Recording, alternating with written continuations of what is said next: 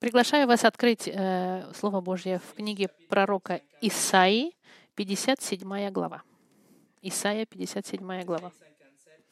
57 глава. Это второе послание в отношении святости Божией. В этой серии, которую мы сейчас проходим, чтобы изучать характеристики Бога, на прошлой неделе мы сказали, что святость Божья — это совершенное разделение Бога от греха. Святость Бога, она обхватывает все другие характеристики Бога. И все другие характеристики Бога, они не запятнаны, чисты и разделены от греха. Святость Божья считается корона всех характеристик Бога или характеристикой характеристик. Как Роберт Дабни сказал, святость нужно рассматривать не как отдельную характеристику, но как результат всего морального совершенства Бога. И мы начали в последний раз, в прошлое воскресенье, изучать эти важные стихи э, пророка Исаия в шестой главе, где, как если помните, Исаия видел видение Бога Всевышнего Святого, когда Исаия чувствовал себя погибшим, потому что он столкнулся с этим великолепным видением величия и святости Бога. И он столкнулся также с фактом, что Бог трижды свят. Почему трижды? Конечно, святость Бога, она бесконечна, и мы не можем ее измерить, но в культурном и лингвистическом контексте языковом самое высокое преувеличение — это было повторить нечто три раза. Обычно это не делалось, потому что это было достаточно преувеличено, но со святостью Божьей серафимы заявляют, что Бог свят, свят, свят. Ангелы — у которых не было, нет греха, они даже не могут смотреть напрямую на святость Божью. Они не могут видеть славу Божью. Но и во всем почтении, и даже в страхе они закрывают свои лица и свои ноги и заявляют день и ночь «Свят, свят, свят, Господь, Бог армии, Саваоф». Саваоф — это еврейское слово «саваот», все армии командант, начальник, генералиссимус всех армий, скажем так, самый э, большой начальник всех людей. Исаия видел Бога, сидящего на своем троне, и ризы платья его наполняли место невероятным образом, захватывающим. И мы видели, что ризы платья его они символизировали его возвышенный статус, до какой степени он по-настоящему свят, могуч и велик. И даже основание этого места затряслось и наполнилось дымом. Все это, чтобы Исаия сказал, «Горе мне, я погиб», так сказал Исаия. Почему? Потому что я человек с нечистыми устами эти маленькие так называемые грешки, маленькие какие-то культурные словечки, которые он сказал, бесполезные слова, может быть, или сказать слова неаккуратно, критиковать кого-то, говорить даже злые слова. Вот эти слова, которые мы говорим каждый день, они стали причиной для ужаса перед лицом Бога, когда Исаия столкнулся со святостью Бога.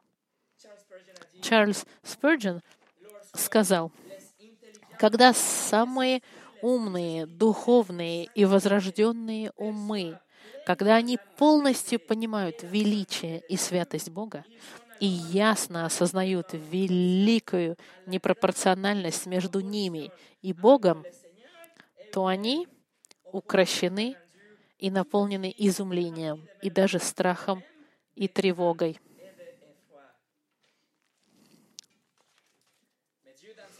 Бог, однако, в своей милости сделал нечто с Исаией. Он очистил Исаию. Он убрал грех Исаии. Он закрыл, отмыл грех таким же самым образом, как Он поступает с нами, со всеми теми, кто сегодня раскаивается и верит в Господа Христа, которые признают свою проблему греха и доверяются Иисусу, тогда наш грех, он убран, отмыт, и мы прощены от всего зла. Это мы видели с вами в последний раз. Сегодня я бы хотел вас привести в главу, которую Исаи написал через 28 лет после написания главы 6. Это происходит в 711 году до прихода Христа. Это период и момент, когда Исаия уже заявил суд над еврейской, израильской нацией из-за их идолопоклонничества.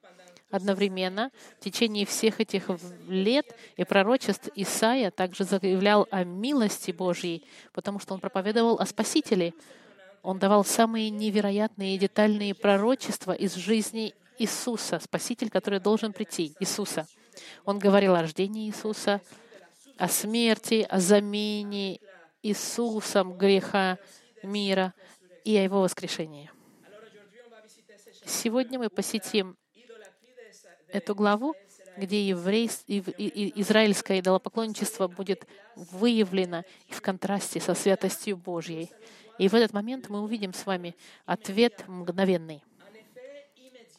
Мгновенный эффект, который мы должны иметь в нашей жизни. И на следующей неделе мы вернемся, чтобы увидеть два других последствия немедленной, немедленного столкновения со святостью Божией. Вот наш сегодняшний план. Но до того, как начать, давайте помолимся. Господь, вот мы опять здесь, перед Твоей святостью, перед этим величием, которое нам сложно понять, потому что ничего в мире не сравнится с Твоей святостью. Мы верим, однако, Твоему Слову, и мы знаем, что Ты отдален от греха. И сегодня, когда мы пытаемся в очередной раз изучить грех и увидеть грех человека, в сравнении с Твоей великой святостью. Я прошу, Господь, чтобы Ты проработал в наших сердцах, и чтобы у нас была мгновенная реакция сегодня. Чтобы мы не вышли отсюда такими, какими вы вошли. Нет, чтобы мы вышли отсюда измененными мгновенно Твоим Словом. Именем Христа. Аминь. Сегодняшнее послание называется «Святость Божья». Двоеточие. Наш немедленный ответ. Первая часть 57 главы использует очень тяжелые слова.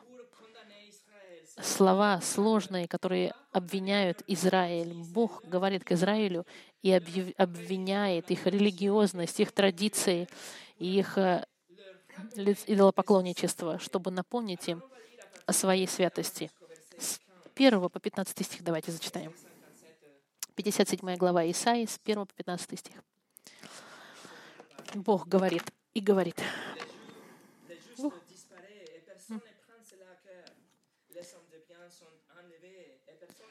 Праведник умирает, и никто не принимает этого к сердцу. И мужи благочестивые забираются с земли, и никто не помыслит, что праведник забирается от зла. Он отходит к миру, ходящие прямым путем будут покоиться на ложах своих. Но приблитесь сюда вы, сыновья чародейки, семя прелюбодея и блудницы. Над кем вы глумитесь? Против кого распыляете рот? Высовываете язык.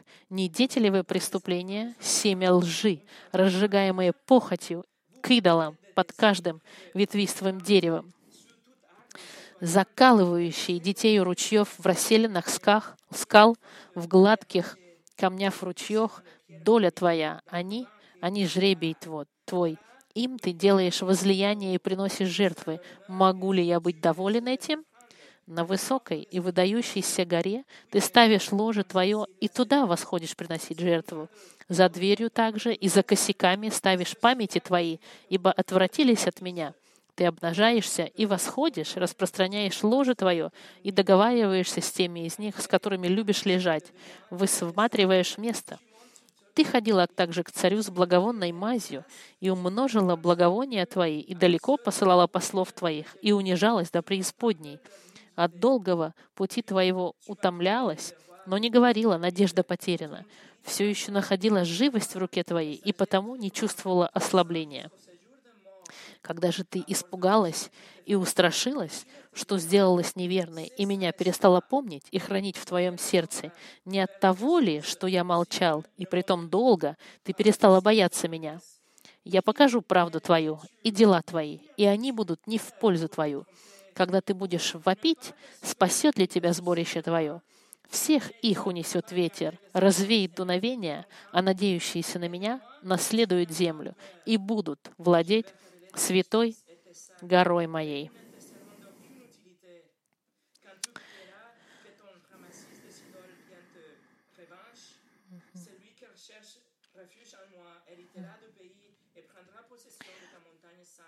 Uh, 14 стих, «И сказал, поднимайте, поднимайте, равняйте путь, убирайте преграду с пути народа моего. Ибо так говорит высокий и превознесенный, вечно живущий, святой имя Его. Я живу на высоте небес и во святилище, и также сокрушенным и смиренным духом, чтобы оживлять дух смиренных и оживлять сердца сокрушенных. Мы пробежим через этот текст не, не как обычно стих за стихом. Мы вытащим из этого текста мгновенные ответы, которые мы должны иметь в отношении святости Бога, когда она встает напротив нашего грехов. Мы разделим наше время на три части. Первое — недооценка святости Божьей. Второе — напоминание о святости Божьей. И третье — мгновенный ответ святости Божьей.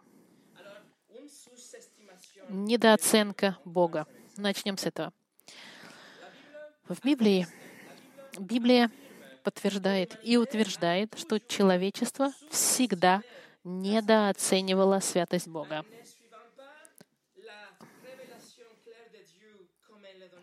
Не следуя откровениям Божьим в Библии, как они даны, Люди придумали других богов, представили богов и опустили и изменили образ Бога. Бог, который трижды свят, был заменен на башков, которые похожи на нас, башков, которые выходят из нашего воображения. И все эти башки, они не святые. Идолопоклонничество, оно для нас как бы делает Бога, который похож на приятеля башков, которые похожи на знакомых, приятелей, друзей, с которыми можно пойти и выпить стаканчик. Или даже или гей, как бы джин в лампе. Или, может быть, автоматическая касса, куда можно положить молитву и вытащить результат в обмен. Мы, та, мы также вылепили себе какого-то старичка на небесах, который безнадежно ищет чтобы привлечь внимание людей к Нему. Так люди представляют себе Бога. И это смысл идолопоклонничества. То, что мы сделали с великой, безграничной святостью Бога, мы ее преуменьшили и сотворили идолов в нашем сердце. Э, Тозер сказал, что суть идолопоклонничества — это развлечение мыслями о Боге, недостойными Его. Изучение была опубликована несколько дней назад, статистики в Америке. Эта статистика нашла, что американцы пытаются изменить, по-другому, изменить Бога Библии. интересно, что это приходит здорово, хоть это и американское изучение у нас, потому что в Европе таких изучений нету, но это дает нам общее положение о человеческом состоянии. И в этой статистике вот что они нашли, что 51% американцев верят в описание библейское Бога. Но что, однако, шокирует, что 30 лет назад было 70, 73% а, э, людей, американцев, которые верили в описание библейское Бога, а сегодня их стало 51%. 30 лет назад был всего 1% американцев, которые говорили, что есть какая-то власть какая-то, но мы не, не знаем, мы не можем знать эту власть. Всего 1%. Сегодня 20% людей говорят. Сегодня 4% американцев говорят, что существует несколько богов. 3% говорят, что Бога можно найти везде, во всем. В облаках, в море, в растениях, в ветре и так далее. Это называется пантеизм, ересь пантеизма. 3% верят в это.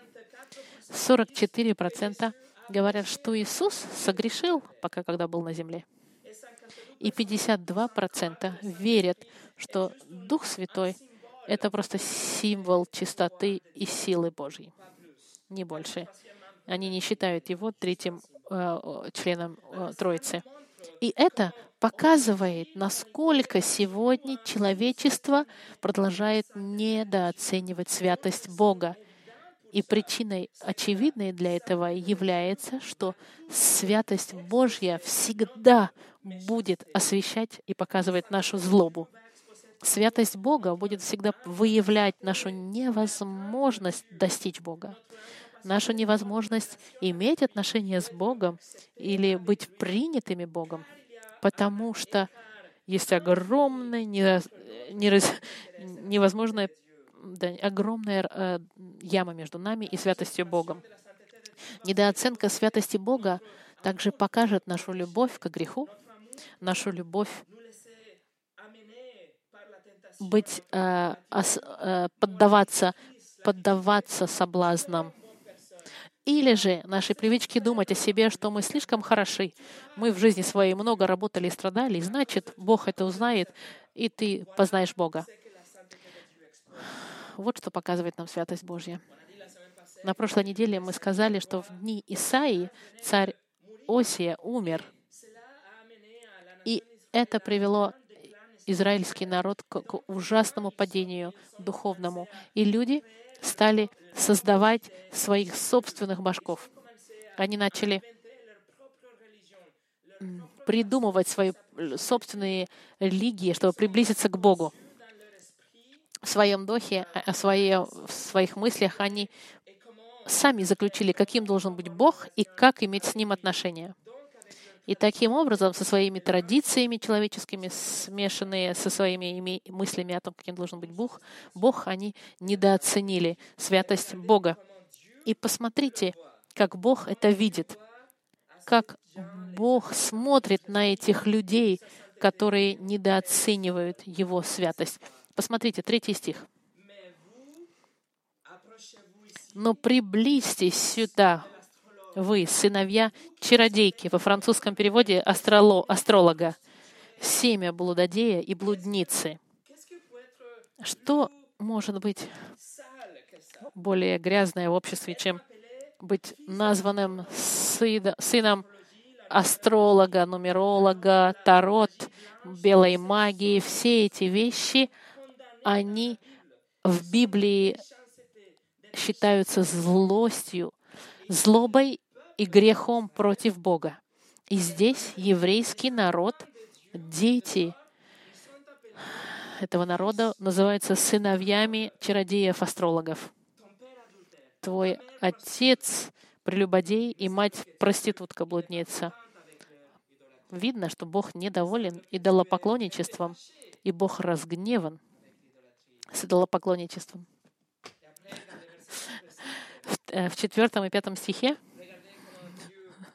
Смотрите, как Бог говорит, что люди подсмеиваются над пророками, такими как Исаия.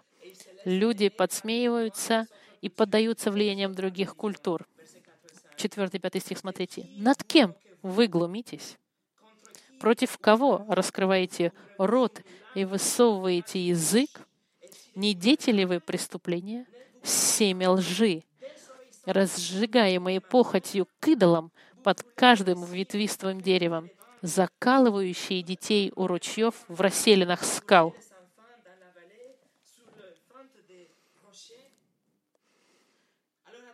Будьте внимательны. Эти люди, эти очень религиозные люди, они верующие люди, они верят в Бога, но они смешали, смешали Бога Авраама, Исаака и Иакова вместе и вместо того, чтобы признать, что это святой, святой, святой Бог, трижды святой, они смешали это со своими собственными придуманными традициями и сотворили традиции и религию, и правила какие-то придумали.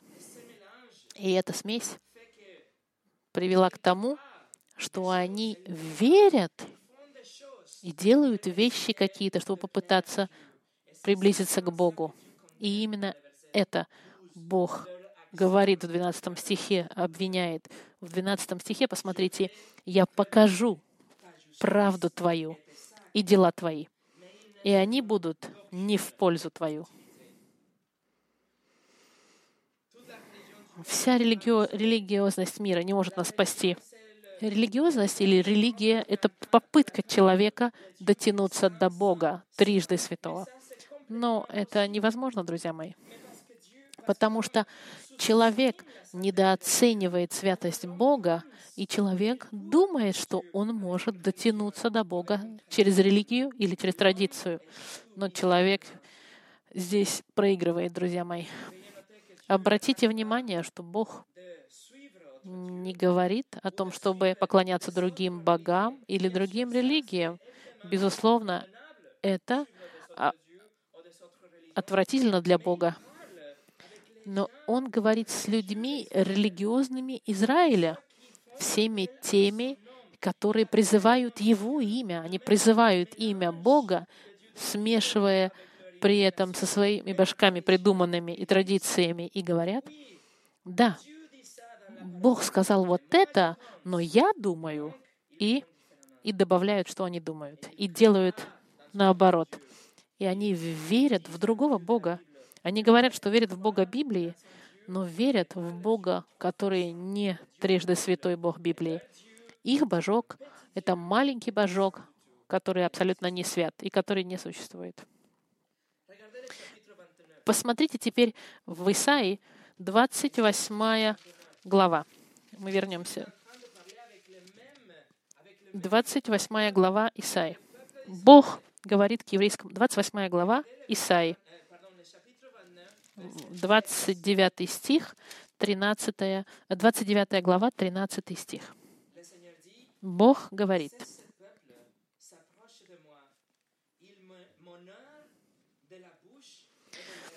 так как этот народ приближается ко мне устами своими и языком своим чтит меня, сердце же его далеко отстоит от меня.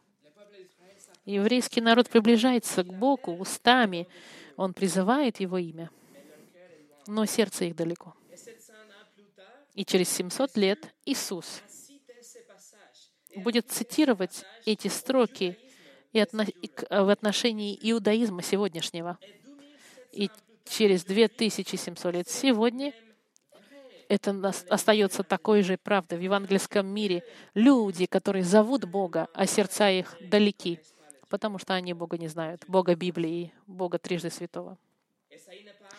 Исаия не говорит с каким-то э, народом языческим, он говорит с израильтянами, он говорит с народом, который знал Авраама, который знал Моисея, народ, который изучил закон Божий, они знают историю Джошуа, и Иисуса, и Самсона, и Гедеона. А он, он, они знали, что они избранный народ Божий и прославляли Бога, Библию, но только устами, только традициями снаружи, не в сердце. Они абсолютно оставили правильное понимание святости Бога.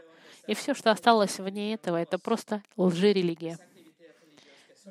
Действия религиозные пустые. Бог в этих строках не обвиняет э, измену, нет. Он не говорит о богохульстве или об лжи или о зависти. Нет, он говорит здесь о их религиозности, об их идлопоклонничестве, то, что они говорят в отношении Бога и делают как бы для Бога, все, что они делают в отношении религиозности. Но большинство церкви сегодня, к сожалению, они подходят под то же самое описание. Много церквей и так называемых верующих, которые по-настоящему оставили библейское понимание святости Бога и недооценивают. И они собираются для того, чтобы развлечься в течение часа, чтобы немножко набраться энергии и чувствовать себя хорошо с другими людьми. И эти церкви, и вместо того, чтобы сталкивать людей со святостью Божьей, с Его Писанием, с Его Словом, они просто пытаются доставить удовольствие людям. Они собираются для того, чтобы для удовольствия, чтобы спеть вместе, или ради братского союза, или чтобы пирожное съесть в конце. А святость Божья не присутствует в их союзе, потому что мы не любим святость Божью. Святость Божья нас проявляет грязными. Она освещает нас и показывает, что мы грешники. Как Матью Хенри сказал, никакая характеристика Бога так не пугает грешников, как Его святость. И в этом опасность идолопоклонничества. Это недооценка святости Бога. И святость Божья заменена традициями. И в церквях вместо того, чтобы слушать библейское послание, заменяется на послание, связанное с необходимостью людей, чтобы сделать их более счастливыми в воскресенье. Когда мы изучаем Слово Божье, оно всегда нас столкнет с нашим грехом и со святостью Бога, и с нашей необходимостью в Спасителе. Мы вернемся с вами в 57 главу Исаии сейчас. Посмотрите первую часть 13 стиха. Бог говорит, «Когда ты будешь вопить, спасет ли тебя твое, тебя сборище твое? Всех их унесет ветер, развеет дуновение». Другими словами, Бог им говорит, идите, давайте, зовите ваших башков, зовите ваших идолов, пусть они придут и помогут вам. Позови этим плодам твоего воображения.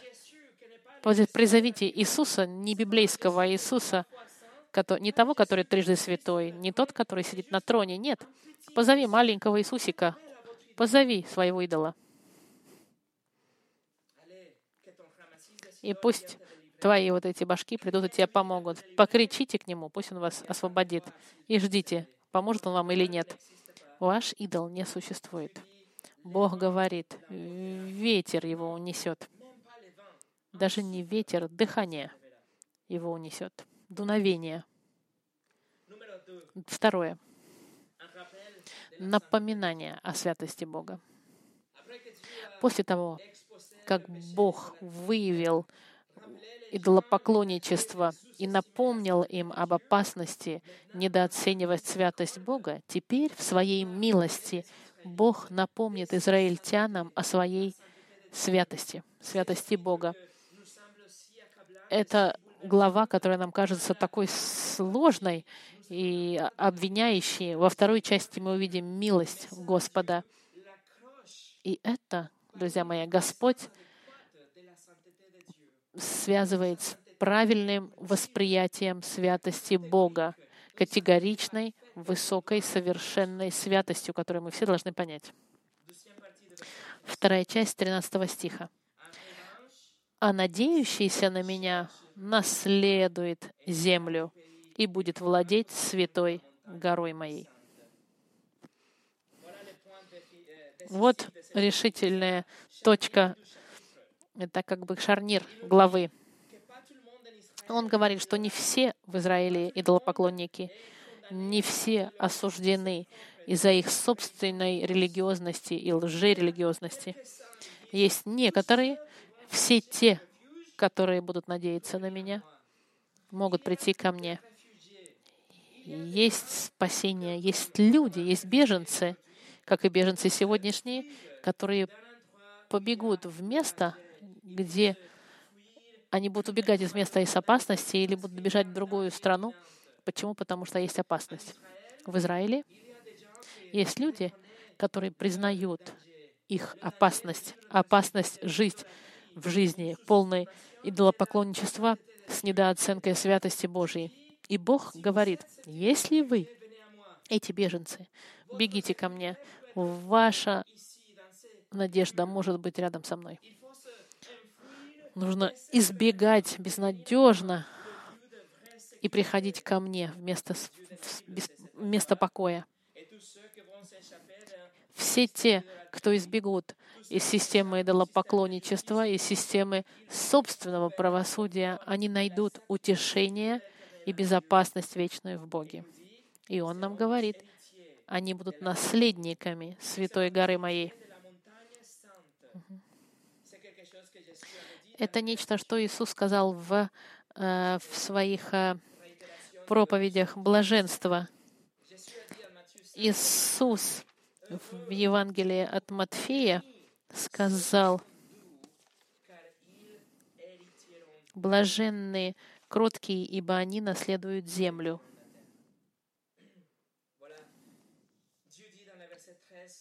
Бог сказал в 13 стихе, что тот, кто надеется на меня,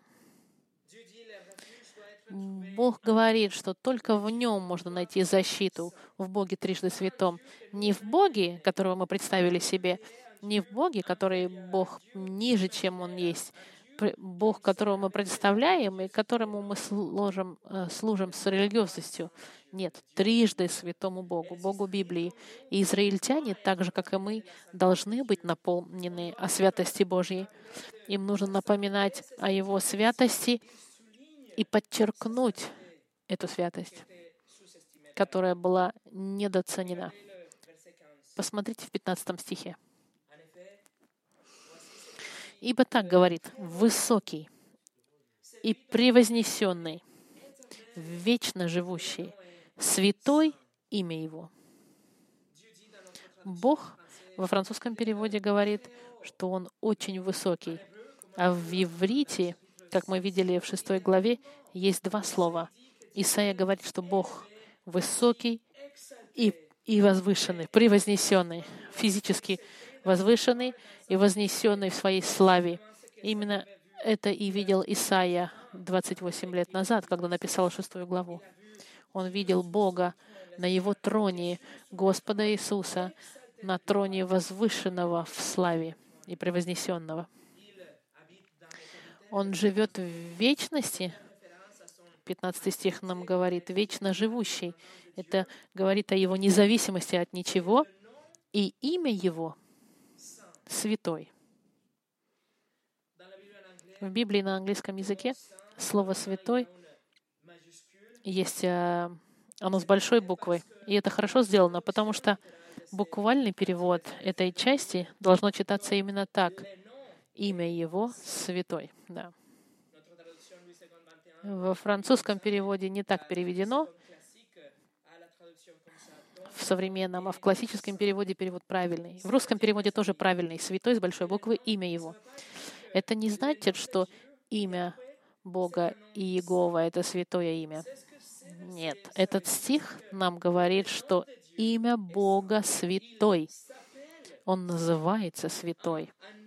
Имя, которое, по которому признается Бог, это святой. Это его личное собственное имя, святой. Псалом 110, 9 стих нам говорит, «Избавление послал он народу своему, заповедовал навеки завет свой, свято и страшно имя его». Святость Бога настолько является сутью того, кем Он является, что даже имя Его святой. И любовь Божья, и Его всевластие, Его всезнание, Его независимость, все эти характеристики, они включены в Его святость и впитаны настолько, что даже имя Его святой, и оно олицетворяет Его святость. И именно это сказал Томас Уотсон, э, поританин. Он сказал, что святость — это самая яркая жемчужина, самый яркий бриллиант Божьей короны. Это имя, которым он известен. В еврейском языке это значит «кадош». Это значит быть отделенным, полностью отличающимся. И когда этот глагол используется к Богу, это слово, это значит, что он полностью возвышен и отличен, отличен У Него величие бесконечное, Он полностью навеки чист и отделен от, нашего, от нашей тьмы и нашего греха, и не сравним ни с чем на земле или на небе, ничего с Ним не сравнимо. Только Он святой и трижды. Как э, Фил Джонсон написал, святость, Божья святость непосягаема человеческому разуму, неохватима человеческим языком и невозможно выразить превыше всего, что можно представить. Чтобы понять святость Бога, она, это дает нам возможность, это понимание Его святости настолько Э, настолько возвышенное видение, что даже наш мир сотрясаем этим.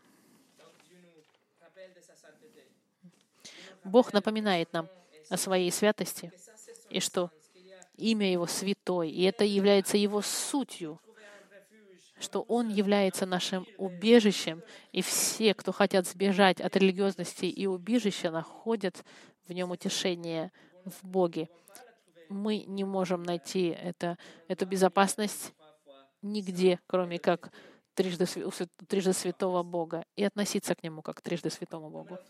Третье. Мгновенный ответ святости Божьей. Теперь, когда мы, нам было напомнено о святости Божьей, и нас предупредили об опасности идолопоклонничества, и недооценки святости Божьей, каким должен быть наш ответ? Нужно понять, друзья мои, что когда Бог говорит к Израилю через пророка Исаию, это не для того, чтобы люди аплодировали в конце и возвращались к себе, чтобы покушать вместе. Нет. Это не для того, чтобы люди говорили об этом пророке и говорили, о, как хорошо он проповедовал, или, а, может быть, он ошибся. Это не для того, чтобы они чувствовали себя хорошо, и люди вернулись к себе и говорили, окей, мы свою работу сделали, что касается Бога, теперь, когда мы сделали наш небольшой, то, что должны были Богу, будем жить всю неделю, как будто бы Бога нет. Бог посылает эти послания, и Исаия передает эти послания для того, чтобы произошла мгновенная реакция в людях.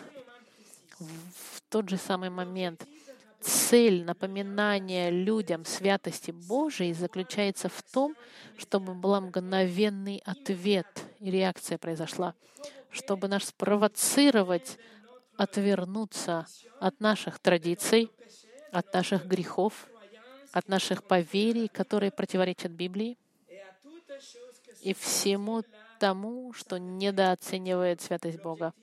Цель Исаии и цель Бога, чтобы наше видение Бога было возвышенное. И есть три вещи, которые мы увидим вместе. Три ответа мгновенных святости Божьей. Мгновенных. Не завтра, не в будущем, но сегодня. Мы тоже можем иметь эти изменения сегодня же, если мы поняли святость Бога. Первое.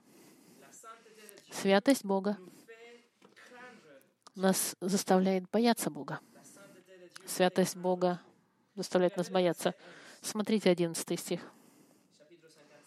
57 глава, 11 стих. Кого же ты испугалась и устрашилась, что сделалась неверной, и меня перестала помнить и хранить в твоем сердце? Не от того ли, что я молчал, и притом долго? Ты перестала бояться меня? Идолопоклонники — это извращенцы. Они боятся идолов. Они боятся последствий, ситуаций, обстоятельств и наций вокруг них во времена израильские. Но они не боятся Бога. Тот, кто должен быть, тот, кого нужно бояться, на самом деле, это Бог. Друзья мои, если бы мы никогда не боялись, наш единственный страх должен быть только к Богу и только к Богу. Почему? Нам бояться чего-то или кого-то, если только Бог святой. Бог тот, которого на самом деле нужно бояться, и это настоящий страх. Мы не говорим об почтении, мы не говорим о неуважи... об уважении между отцом и сыном или страха сына, что его накажет отец. Нет. Мы говорим о настоящем страхе. И именно это сказал Иисус в послании от Луке, 12 глава. Вот что сказал Иисус. Он говорит, «Говорю же вам, друзьям моим, не бойтесь убивающих тело, а потом не могущих ничего более сделать. Но скажу вам, кого бояться. Бойтесь того, кто по убиении может ввергнуть в гиену. Да, говорю вам, того бойтесь. И мы говорили о преувеличении в последний раз. Иисус дважды повторяет вещи, которые важны, как здесь. Иисус не говорит о страхе почтительном, уважительном к Богу. Нет, Он говорит о настоящем страхе. Страх, который у нас, если мы столкнулись с кем-то, кто на нас оставил пистолет. Вот такой тип страха. Страх кого-то, кто может нас убить. И Иисус говорит, этого не бойтесь. Бога должны бояться вы. Он говорит о настоящем страхе. Слова, используемые фобию, откуда идет слово фобия? Это значит бояться, ужасаться. Это то же самое слово, которое мы находим в Откровении, в 15 главе, в 4 стихе. И я вам зачитаю, но обратите внимание на отношение между святостью и страхом. Четвертый стих вот что говорит. «Кто не убоится Тебя, Господи, и не прославит имени Твоего, ибо Ты един свят». Есть прямые отношения между страхом и святостью, признание святости. Мы должны бояться Бога, потому что только Он свят. И это единственная причина, по которой нам нужно бояться Бога. Это логическая причина и натуральная причина. Ты святой. И это мгновенный ответ, который должен быть у нас. Святость Божья равняется страху Божьему, святому страху. Это святой страх. Это ужас. Это чувство да, ужаса. Чувство, что ты трясешься от страха. Это гораздо сильнее, чем почтение и страх между родителями и детьми. Детьми, которые боятся родителей. Это настоящий страх. И, кстати, и не только святость Бога, оно производит на страх. Это еще и наш грех, и наша злость по сравнению с святостью Божьей заставляет нас бояться. В книге Судей в 13 главе есть ангел Господень при инкарнации Христа, который показался родителям Самсона. И в 21 стихе Маноа и жена его, видя это, поняли и пали лицом к земле и сказали, мы умрем, ибо мы видели Бога. Они были в ужасе, потому что они поняли, что они, что они видели и стояли перед присутствием Бога Святого. Они знали, что они должны погибнуть. Апостолы когда они были перед Иисусом, у них был тот же самый сантимент. После того, как Иисус успокоил шторм в, в Марке, в 4 главе, написано было, что апостолы были наполнены великим ужасом. Почему? Потому что Бог во всей своей святостью был рядом с ними в лодке. А когда Петр послушался Иисуса. Иисус сказал, брось сеть с другой стороны. Петр послушался и много рыбы наловил, что, что лодка начала тонуть. И Петр начал понимать, что Иисус был божественен. И в, Лу, в Люке, 5 главе, 8 стихе, Петр, когда он увидел, припал коленям Иисуса и сказал, «Выйди от меня, Господи, потому что я человек грешный». Он был в ужасе, потому что он знал о своей греховной природе, и он находился рядом с Богом святым, святым, святым. Иоанн в книге Откровения, даже если был другом Иисуса при жизни Иисуса на земле и был любимым апостолом, когда он увидел славу Христа, он сказал в первой главе Откровения, в 17 стихе, «И когда я увидел его, то пал к ногам его, как мертвый». Это мгновенный ответ, когда мы понимаем святость Божью, страх Божий, Господень. Чтобы закончить, я хочу вас пригласить открыть книгу, книгу «Исход», 33 глава. «Исход», 33 глава. Минута, у нас техническая неполадка здесь.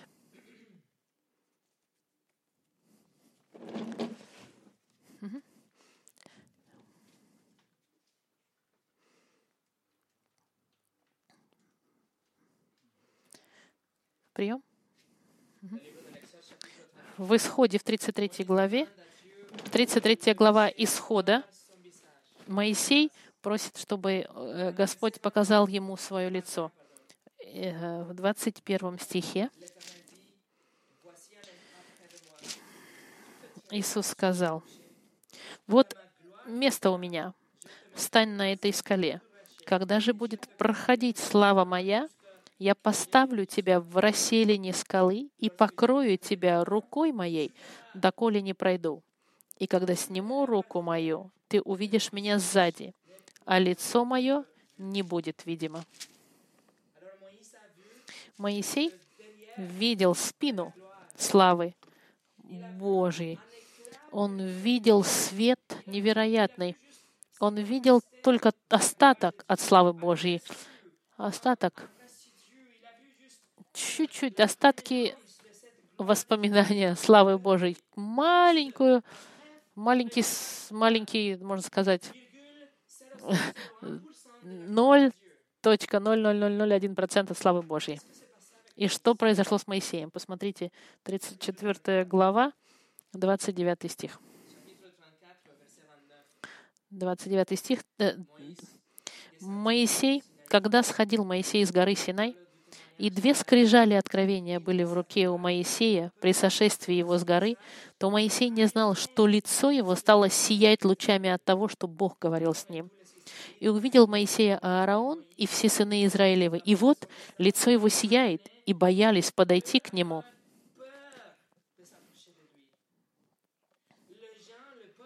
Люди израильские, они затряслись от страха, когда увидели славу, которую Э, он видел издалека, но при всем при этом люди, люди, он, он светился из слова, которое используется, слово, которое используемо Адамом в Едемском саду.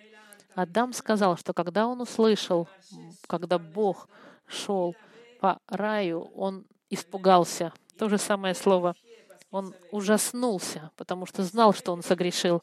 Он знал, что Бог был трижды свят, а он только что согрешил, он был в ужасе. Это то же самое слово, когда используется, когда Иаков увидит своего брата Исава. Он был в ужасе. То же самое слово. И я хочу вам сказать, это не какое-то почтение или уважение к Богу. Это настоящий ужас, когда мы думаем о святости Божией в отношении нашего греха. И если мы не трясемся с ужасом, это потому, что мы не поняли святость Божью. Псалом 111, 110, 9 нам говорит, «Свято и страшно имя Его. Страх Господень начало мудрости. Святость Божья производит в нас нормальная реакция — это страх. Страх Господень. они, и страх Господень и святость, они связаны. Но в Библии сказано, что страх Господень — это начало мудрости. Это значит, что мы должны взращивать в нас этот святой страх к Богу. Мы должны просить Бога, чтобы Он дал нам больше понимания с Его святости и, как последствие, больше страха Господу, настоящего страха, который приведет нас к, быть, к тому, чтобы мы стали гораздо более мудрыми. Почему? Потому что святость производит страх верующим. Страх производит мудрость. Потому что когда мы будем соблазнены в следующий раз, будет гораздо легче устоять перед соблазном, если мы знаем, что Бог трижды свят. Если у нас есть страх Господень, проще устоять и быть мудрыми в наших выборах ежедневных, когда страх Господень перед нами. И именно это говорит нам притчи. Начало мудрости — это страх Господень. Хотите ли вы быть более мудрыми? Хотите ли вы сопротивляться и побеждать соблазны? Посмотрите на святость Божью. Поймите святость Божью и дайте этому святому страху взращивать в вас рост, зная, что Бог Библии, Он трижды святой, и что Он ненавидит грех. И это, друзья мои, наш ответ мгновенный — страх Господень. И тогда вы станете гораздо более мудрым. Это как Джон Буньян сказал, писатель э, путешествия, э, путешествия Пилигрима. Начало мудрости — это страх Господень. И те, у кого нет этого начала, не будет уметь ни середины и ни конца. Святой, святой, святой Господь армии словами Иоанна, кто может не воздать славу Твоему имени? Только Ты один свят. И именно это э, является нашим Богом. Бог трижды святой, которого нужно бояться. Вот ваш Бог, друзья мои. Помолимся. Господь, только Ты можешь нам открыть глаза нашего сердца и нашего духа, чтобы увидеть Твою святость. Только Ты через Духа Твоего можешь дать нам эти откровения и понимание Твоей святости, и как последствие святой страх к Тебе. Я молю, Господь, лично для моей жизни и для всех тех, кто признает Твою святость. Пусть у нас будет хорошая доза страха перед Тобой, перед Твоей святостью, чтобы мы могли бояться и набираться мудростью, и сражаться с соблазном, и воздавать Тебе славу, и расти, Господь, в возрождении. Пусть это послание не упадет на землю, а пусть оно будет использоваться Духом Твоим, чтобы менять наши души и приближаться к Тебе. Именем Иисуса. Аминь.